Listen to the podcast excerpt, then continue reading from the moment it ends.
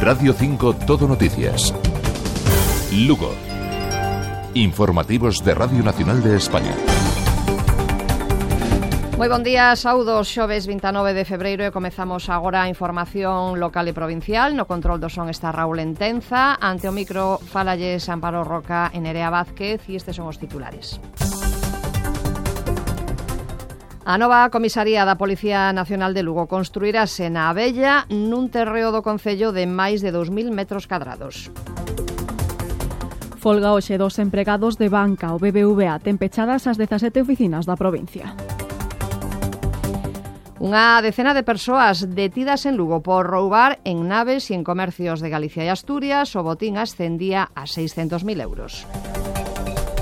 E homenaxe a Álvaro Cunqueiro en Mondoñedo polo 43 aniversario da súa morte. E en canto tempo ceos cubertos con algunha zona despexada, unha temperatura de 7 graus e a predicción dende Meteo Galicia. Moi bo día. Bos días para hoxe en Lugo agardase ceos con intervalos nubrados e algún chubasco ocasional. Cota de neve estará sobre os 800-900 metros. En canto a temperatura, esa máxima prevista chegará aos 11 graus e os ventos soprando noroeste intensidade moderada fortes no mar.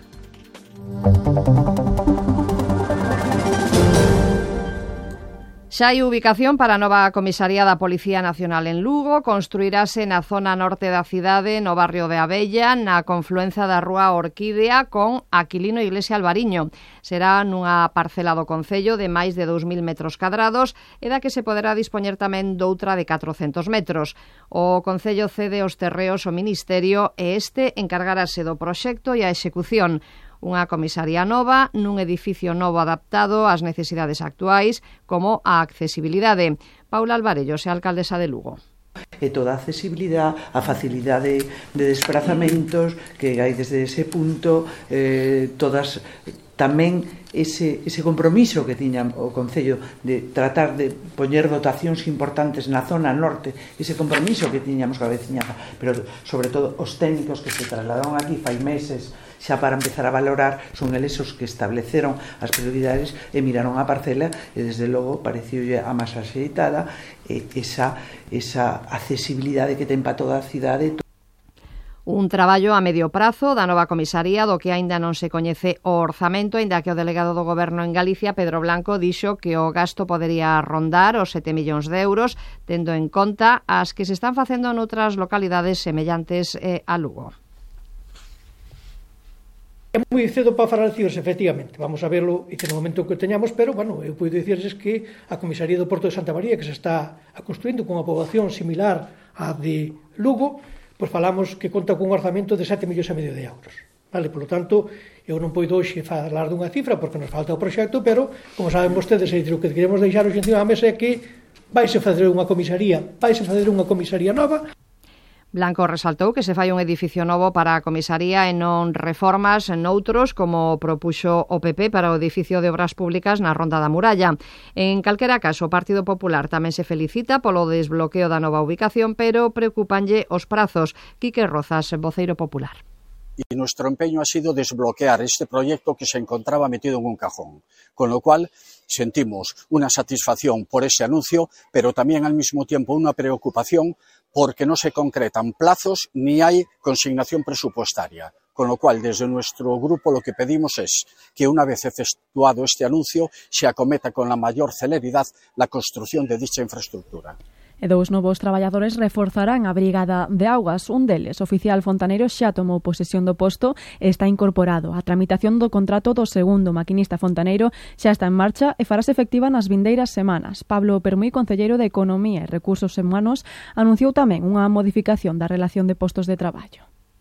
En prol dunha optimización dos recursos humanos, traballarase nunha modificación da relación de postos de traballo para que aqueles traballadores deste servicio de augas que cumpran con requisitos poidan promocionar de peóns a oficiais a través do proceso oportuno en función da necesidade de postos a cubrir. Trátase de garantir de forma permanente e continuada esta prestación ante a imposibilidade de que o personal municipal poida reparar todos os incidentes que afecten os elementos da rede de distribución de auga potable por unha cuestión de disponibilidade horaria dos operarios.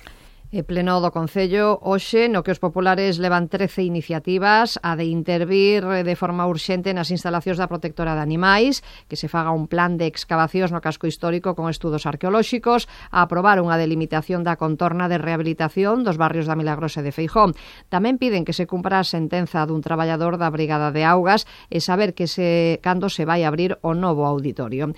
Tamén se interesaron por asuntos que xa se coñeceron nestas últimas horas, estes últimos días, como a ubicación da nova comisaría ou a ampliación dos horarios de enterros no cemiterio de Safroilán que xa se poden facer polas tardes. Os traballadores da banca están hoxe en folga. Os do BBVA na provincia de Lugo o 100%, polo que están pechadas as 17 oficinas que hai. Folga tamén no Banco Santander, no Sabadell, Bank Inter ou Deutsche Bank. Xornada de folga na que piden recuperar poder adquisitivo dos seus salarios en contra da presión e o acoso comercial pola reducción da carga de traballo, pola reducción da xornada laboral e para rexeitar a ampliación de mobilidade xeográfica forzosa a 50 kilómetros. O sindicato CIGA denuncia que a última suba de salarios fose do 2,5% cando as entidades bancarias teñen beneficios millonarios e duplican as retribucións a accionistas e consellos de dirección. E as asociacións ecoloxistas piden que a Xunta denegue a Altri a solicitude de captación de auga que ten presentada en Augas de Galicia e da que hoxe remata o prazo para presentar alegacións. Coinciden en que a fábrica que quere construir en Palas de Rei suporá un consumo de auga diario como de toda a provincia de Lugo. Isabel García, voceira de Ecoloxistas en Acción, tamén denuncia o que suporá o verquido de auga contaminada. Unha factoría que precisaría dun consumo diario de auga superior ao que consume toda a poboación de toda a provincia de Lugo no mesmo día. A factoría Altri Green Fever consumiría auga en cantidades superiores ás que demanda a actual fábrica de Ence en Pontevedra.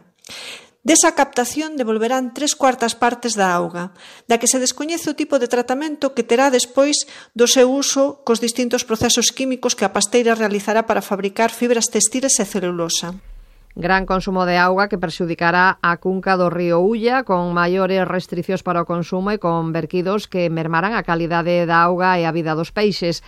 Desde a Adega explican que, segundo a solicitude presentada, a fábrica necesitaría sacar 46 millóns de litros de auga cada día do encoro de Porto de Mouros, un encoro que xa está en mal estado e que vería reducida a súa capacidade para consumo humana e para usos privativos. Fins e Irexas, secretario xeral de Adega pretende detraer aproximadamente o 10% do volumen medio do encoro de Porto de Mouros. Isto é unha barbaridade, unha barbaridade de caudal que van a detraer de toda a vacía da Ulla, porque o encoro de Porto de Mouros non é simplemente un depósito de auga, é pois un punto donde no medio do, do, do traxecto do río Ulla e de toda a súa vacía pois se recollen unha serie de cantidades de auga importantes que tamén teñen outros destinos de rega, bueno, pois hai captacións públicas, Tamén sinalan os 30 millóns de litros de auga contaminada que se verterían por día máis arriba do cauce do río.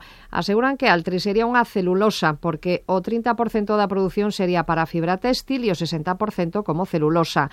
Ocuparía 300 hectáreas de terras agrarias, a mesma extensión que a cidade de Santiago de Compostela, e estaría a 2 kilómetros do Camiño de Santiago o seu paso por Palas de Rei e Melide en Rede Natura. Adif destinará 7 millóns de euros para suprimir dous pasos a nivel no núcleo urbano de Monforte. A cambio, farase un paso inferior nun punto intermedio entre as rúas Río Seco e Juan Montes cunha estrutura de formigón armado baixo as vías. Esta actuación aumentará a seguridade para a circulación de vehículos e trens, mellorará a permeabilidade da liña e renovará a zona. José Tomé, alcalde de Monforte.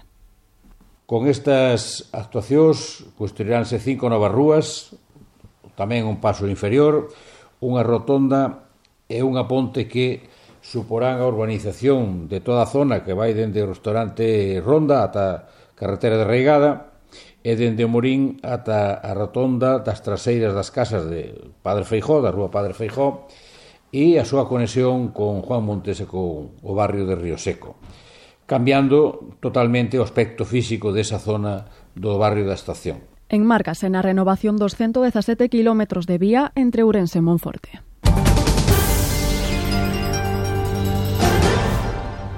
Na información de sucesos, máis de 10 persoas detidas en Lugo acusadas de 60 delitos por roubos en naves e comercios de Galicia e Asturias.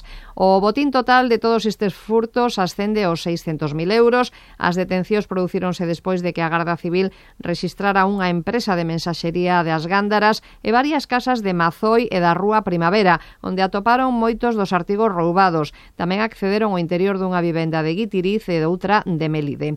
Esta organización criminal con varios membros de etnia xitana, estaría dividida en catro grupos operativos. Desprazábanse en vehículos roubados para dar os golpes e despois abandonábanos ou queimábamonos para fuxir correndo cando creían que os ian descubrir. Este xove celebrase na audiencia provincial o suizo contra un home acusado dun delito de abuso sexual continuado a unha menor e o que lle piden cinco anos de prisión. O acusado e a vítima mantiñan unha relación familiar e convivían en determinados períodos temporais. Este suizo foi suspendido o pasado vendres. Investigado pola Garda Civil un veciño de Pedrafita do Cebreiro acusado dun delito de incendio forestal por imprudencia grave, un incendio ocorrido o día 4 deste mes que afectou a case dúas hectáreas de monte con árbores. O acusado estaba facendo unha poda de carballos e de bidueiros nunha finca da súa propiedade e cos restos forestais e silvícolas sobrantes fixo unha queima sin a correspondente autorización. Había moito vento e o lume descontrolouse afectando as case dúas hectáreas de terreo. No que vai de ano, esta Esta é a segunda persoa investigada por facer queimas sen permiso. As diligencias policiais foron remitidas ao xulgado de Becerrea.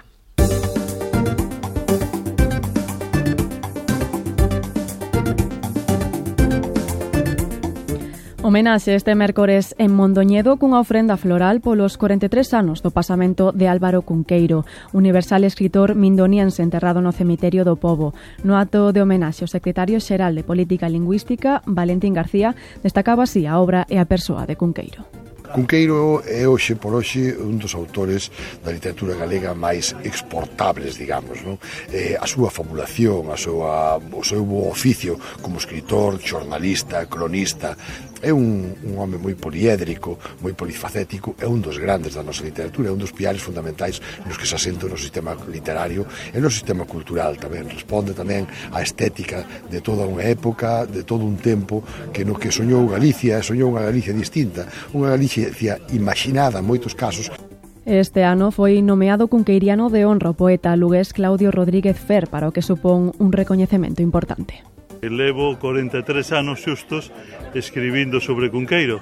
O meu primeiro artigo sobre el foime pedido xusto o día da súa morte, o 28 de febreiro de 1981. E dende aquela, pois viñen facendo máis ou menos un traballo sobre Cunqueiro ao ano, porque suman aproximadamente 43. Así que, despois de ser, digamos, cunqueiriano de oficio durante 43 anos, pois é unha satisfacción que agora me recoñezan como cunqueiriano de honra. E 12 escritores lucenses van a inaugurar eh, a primeira edición de Lugo Poética. As autoras Marica Campo e Eva Teixeiro serán as encargadas de presentar un acto no que seis escritores consagrados e seis principiantes compartirán as súas obras nunha sesión de lectura. Ademais de escoitar os autores en directo, tamén se poderá seguir a través da canle de YouTube da UNED e estarán recollidas nun libro no segundo semestre deste ano. Comezará no Centro da UNED, como decimos, a partir das seis e media desta tarde Despois haberá outras dúas xornadas cada mes ata o mes de maio.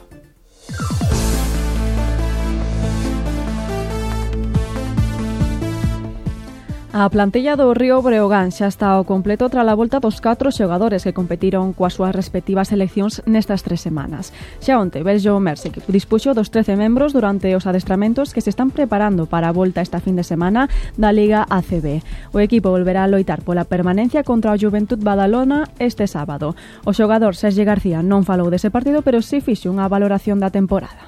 En muchos momentos de la temporada, pues bueno, hemos tenido también muy mala suerte con las lesiones, con con bueno con partidos que a lo mejor eh, sí que podíamos eh, pues haber haber sacado pero bueno a veces eh, la moneda cae del otro lado y, y bueno creo que estamos en una situación delicada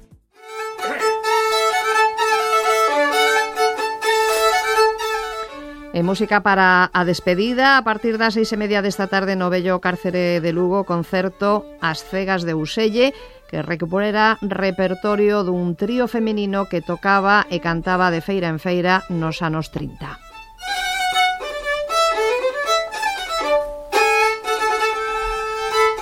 Grazas pola atención prestada un día máis, pasen un bo día.